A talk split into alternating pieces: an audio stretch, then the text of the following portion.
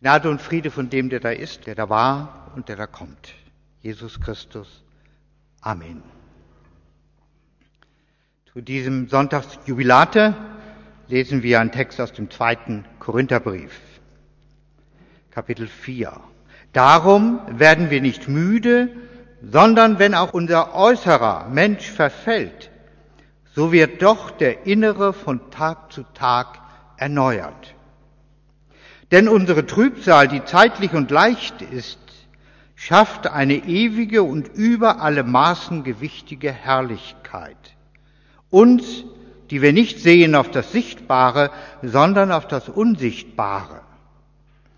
Denn was sichtbar ist, das ist zeitlich. Was aber unsichtbar ist, das ist ewig.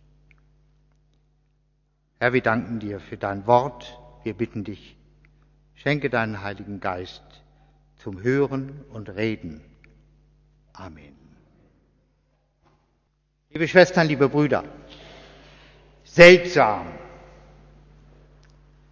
Am Sonntag Jubilate diese Worte von dem Apostel Paulus und dann unser äußerer, wenn unser äußerer Mensch verfällt. Und das erleben wir ja tagtäglich an uns selbst. Was gibt es da zu jubeln? Ich denke da an einen Menschen vor einem Spiegel. Vielleicht entdeckt er in den Augenwinkeln die ersten kleinen Falten. Oder die Haare gehen ihm aus und jetzt bemerkt er die ersten kahlen Stellen. Wir kennen alle ähnliche Gedanken und Erfahrungen und sind vielleicht jeden Tag mehr oder weniger davon betroffen. Die Haut wird langsam welk an unseren Händen und am Hals sehen wir das zuerst. Unser Gedächtnis lässt nach. Der Körper wird schwächer. Die Erholungsphasen werden immer länger. Vielleicht gestehen wir uns heute einmal ein, dass uns das doch auch zu schaffen macht. Wenn auch unser äußerer Mensch verfällt, so sagt der Apostel. Aber jetzt kommt's. So wird doch der innere von Tag zu Tag erneuert. Nein, schön ist es nicht äußerlich zu verfallen. Und wir leben ja in einer gefallenen Welt, in einer verfallenden Welt. Wir haben heute extra die Schöpfungsgeschichte, habe ich heute lesen lassen. Denn aus dem anderen Episteltext wird das gar nicht so richtig deutlich, was Jubilate dann auch sein will, nämlich diese Veränderung, diese Erneuerung. Und die hat nichts mehr mit dem zu tun, was vorher war. Sehen wir heute doch einmal auf das andere, unseren inneren Menschen. Wir sind nicht nur körperlicher Verfall, wir sind eine lebendige Seele. Wir werden nicht nur täglich weniger an Kraft und Fähigkeiten, wir wachsen auch an Freude, an Liebe und an Hoffnung. Wir verlieren nicht nur die äußerliche Schönheit und die Stärke unserer Hände, sondern wir gewinnen auch an Bildung und Wärme des Herzens, an Erfahrung und Unbestechlichkeit, an Urteil und Kenntnis über Menschen. Zwar nicht alle, aber die meisten. Das stimmt doch auch. Das müssen wir doch auch einmal wahrnehmen. Aber das ist noch lange nicht alles. Hören wir einmal in ein Gespräch hinein. Da liegt eine Frau im Sterben. Sie ruft ihren Pfarrer zu sich, um mit ihm die letzten Dinge vor der Beerdigung und zur Beerdigung dann zu besprechen. Sie sagte ihm, wie der Ablauf sein soll und welche Lieder gesungen werden sollen. Dann sagt sie zu ihm aber etwas Ungewöhnliches. Achten Sie bitte darauf, Herr Pfarrer, dass ich im Sarg einen Löffel in der Hand habe. Leider habe ich keinen gerade hier, aber wir wissen alle, was ein Löffel ist. Warum denn das? fragt der Pfarrer.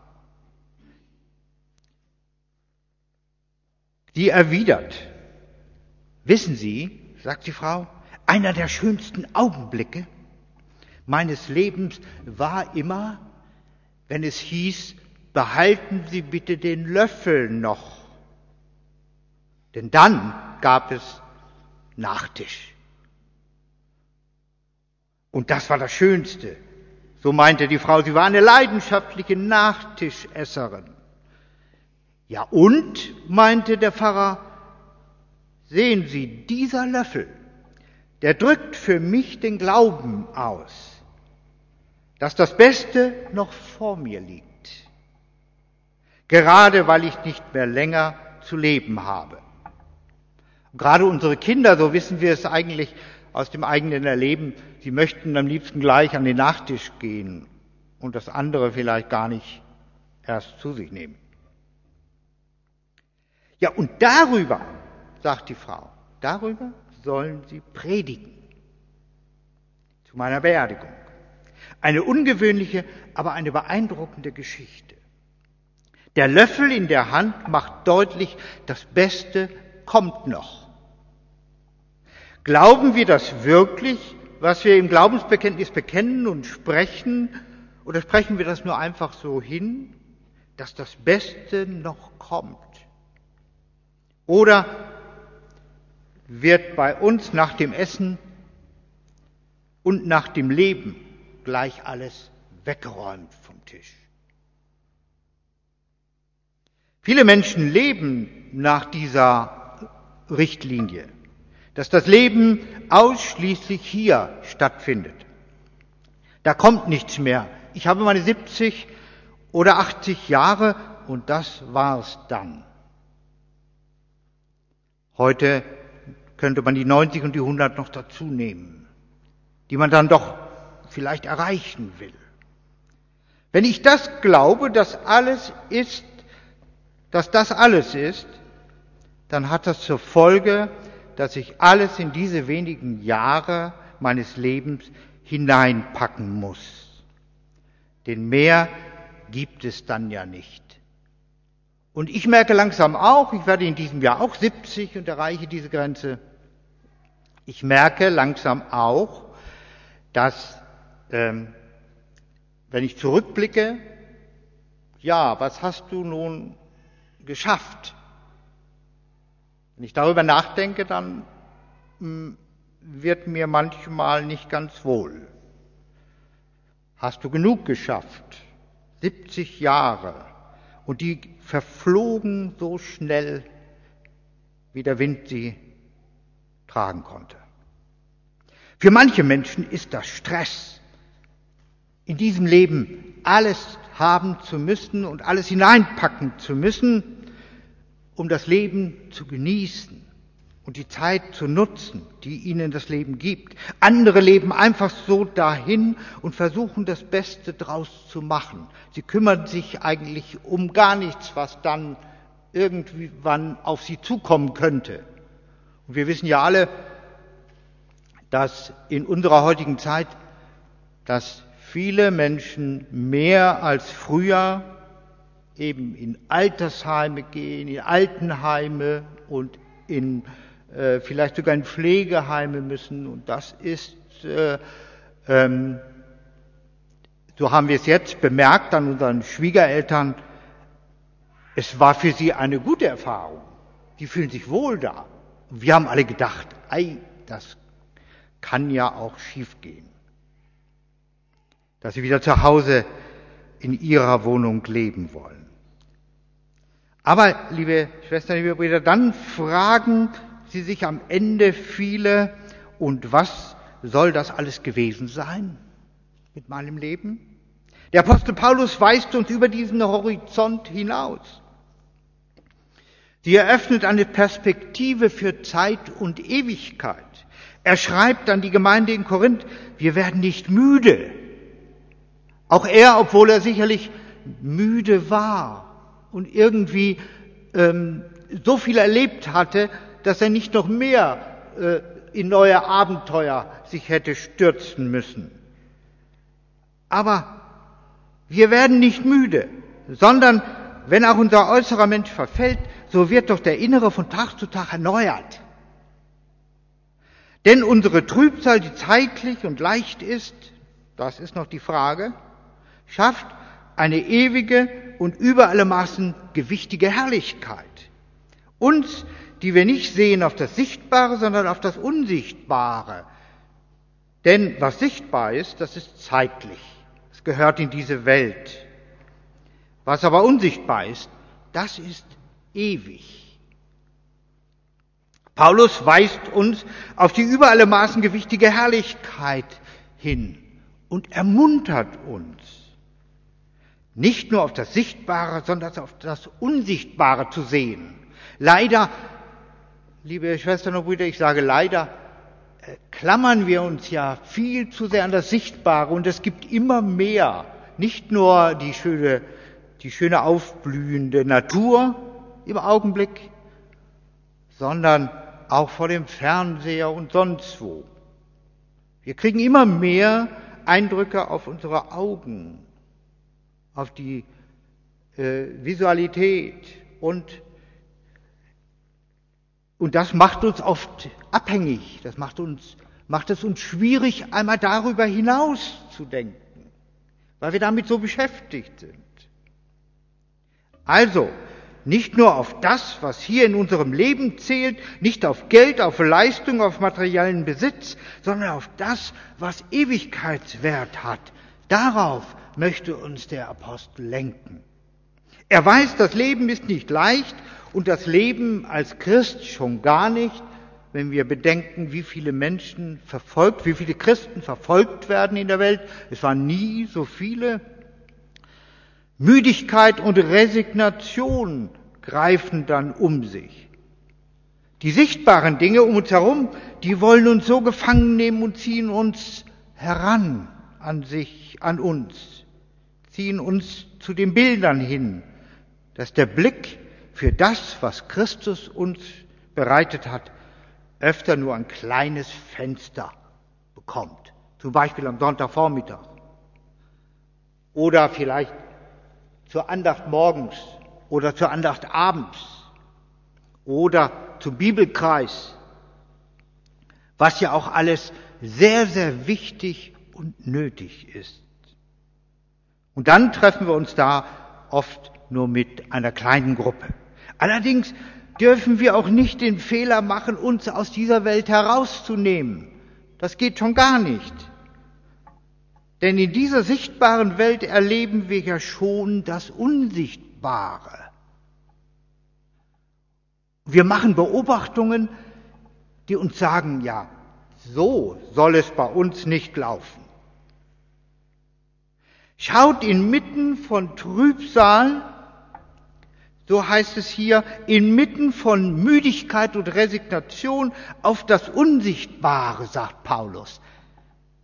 Dann beginnt Freude. Bleibt nicht bei dem stehen, was euch herunterzieht und euch den Mut raubt. Er kennt uns Menschen, weil er selbst das Schlimmste durchgemacht hat. Er weiß, dass wir eher die Probleme, die Sorgen und den Mangel in unserem Leben sehen oder auch anders gesagt, dass wir eher das Glas halb leer als halb voll betrachten. Schaut nicht darauf, sondern habt das im Blick, was ihr nicht sehen könnt. Jesus und die kommende Herrlichkeit. Denn dazu hat er ja nun wirklich so viel getan. Er hat sein Leben dafür hingegeben. Vor drei Wochen war Ostern und wir haben die Auferstehung Jesu gefeiert, den Sieg des Lebens über den Tod und damit auch der Glaube an unsere Auferstehung ist damit verbunden. Und dass Jesus uns Anteil gibt an seiner Herrlichkeit, das hat er seinen Jüngern immer wieder versucht deutlich zu machen. Das Tor zum Leben und zur Ewigkeit wurde aufgeschlossen für uns. Das ist doch eine ganz wichtige, wichtiger Zeitpunkt, in, auch in unserem Leben, als wir getauft sind und wenn wir uns erinnern an diese Taufe immer wieder. Das ist die Perspektive, mit der wir leben. Und diese Perspektive lässt sich auf drei verschiedene Art und Weise leben. Die erste ist die Vorfreude. Sie, äh, sie gibt zweitens Kraft und sie lässt drittens anders leben und sterben. Also die Vorfreude. Wir kennen das Gefühl, wenn der verdiente Urlaub endlich näher, in greifbare Nähe rückt. Da beginnt man in allem, was man noch erledigen muss, aufzublühen angesichts der schönen Aussichten. Sogar schwere Aufgaben und Herausforderungen ziehen angesichts dieser Perspektive mich nicht mehr runter. Auf einmal geht alles leichter, weil Vorfreude da ist. Freude motiviert und greift um sich. Ich bin froh. Seid ihr es doch auch, liebe Schwestern, liebe Brüder. Mit Vorfreude lässt es sich anders leben. Das ist Leben unter veränderten Vorzeichen, egal wie alt ich bin. Und ich muss dann auch nicht mehr alles in meinem Leben unterbringen und hineinpressen, denn, wie sagte die alte Dame, das Beste kommt noch. Die zweite Perspektive gibt Kraft inmitten aller Müdigkeit und Resignation, inmitten von Sorgen und Nöten. Als der auferstandene Jesus seinen traurigen und resignierten Jüngern begegnet ist, da wurden sie verändert. Sie bekamen neue Kraft und Leben. Auch wenn Jesus jetzt nicht mehr leibhaftig bei ihnen war, so wussten sie dennoch, Jesus, der den Tod, der vom Tod auferstanden und lebt, ist uns nah und seit Pfingsten hautnah. Er ist an unserer Seite. Wir als Christen haben jemand an der Seite, der stärker ist als alles, was uns herunterziehen will und was stärker ist als der Tod selbst. Zum Beispiel im 23. Psalm heißt es ja so schön, und ob ich schon wanderte im finstern Tal, so fürchte ich kein Unglück, denn du bist bei mir. Im Glauben an ihn zapfen wir eine große Kraftquelle an. Diese Perspektive lässt auch anders leben und sterben. Das war bei der Frau in der eingangs erwähnten Geschichte so. Ich muss keine Angst mehr vor dem Tod haben. Ich brauche auch nicht mehr bis zum Schluss zu kämpfen. Ich kann mich ganz ruhig auch in die Hände meines Herrn geben. Ich weiß, dieses Leben war und ist nicht alles. Der Tod ist für Gott keine Mauer, sondern wie eine geöffnete Tür, durch die ich gehen darf. Es geht hinein in sein Licht.